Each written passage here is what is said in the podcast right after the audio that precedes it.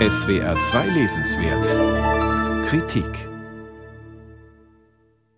22 Erzähler und Lyriker aus Nordmazedonien, versammelt in der Zeitschrift Literatur und Kritik.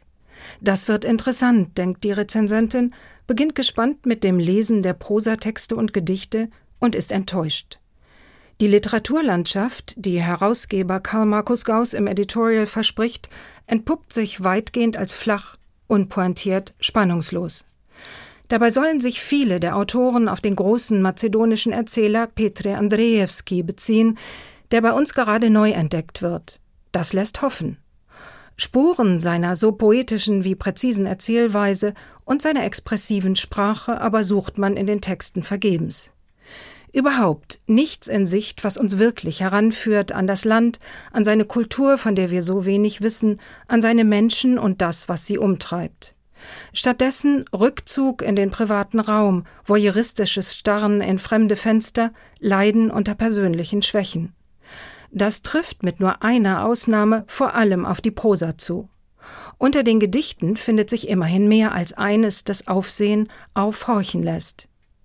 Die Lyrikerin Slavica Gadjowa-Swiderska zum Beispiel zeichnet in einer zeit- und raumsprengenden Kartographie des Selbst auf, was das weibliche Ich in sich trägt.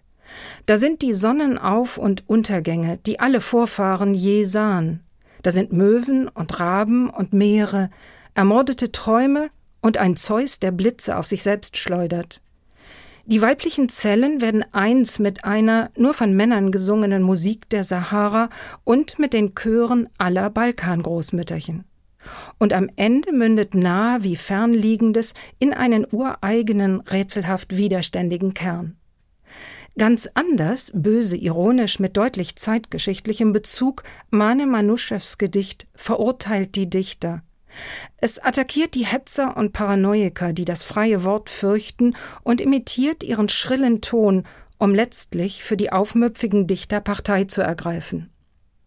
Weniger deutlich in ihren Bezügen ist die eine spannende Ausnahme unter den ansonsten faden Prosatexten, ein Auszug aus dem Roman Angst vor Barbaren. Er handelt von einer griechischen Insel, auf der zwei Männer festsitzen, Igor und der namenlose Ich-Erzähler des Romans. Die Einheimischen fürchten und meiden sie. Igor sucht dennoch ihre Nähe, während sich der Erzähler in seiner Behausung verschließt und auf Igors Rückkehr wartet. Denn Igor wird Geschichten mitbringen von dem, was er gesehen und gehört hat, und nur sie geben dem Erzähler das Gefühl, noch am Leben zu sein. Petar Andonowski heißt der Autor dieses Romans, der hier von Angst, Isolation und Sprachlosigkeit erzählt und vom Erzählen selbst, das der verrinnenden Zeit einen Sinn geben kann. Ob allerdings der Roman auch den alten Konflikt zwischen Griechen und Mazedoniern thematisiert, bleibt uns verschlossen. Anmerkungen, die die ausgewählten Leseproben in den jeweils ganzen Roman, die ganze Erzählung einordnen, fehlen. Nur eine arg schwammige Einführung gibt es. Stimmen der Unzugehörigkeit hat sie der renommierte Lyriker Nikola Magirov betitelt, der auch die Autoren- und Werkauswahl des Dossiers besorgte. Was hier mit Unzugehörigkeit gemeint ist, können wir nur raten. Dass die Literaten ihrem Land den Rücken kehren, dass sie sich von den traditionell starken, zum Teil repressiven Familienbanden lossagen? Aber fragt man sich, Gibt es denn in der mazedonischen Gegenwartsliteratur kein Echo auf den Bürgerkrieg der 1990er Jahre oder auf die Unruhen der jüngsten Vergangenheit? Eine enttäuschende Auswahl also für alle, die gern mehr über das heutige Nordmazedonien erfahren würden. Dennoch, die Namen Slavica Gadjowa-Zwiderska, Mane Manuschew und Petar Andonowski sollten wir uns merken.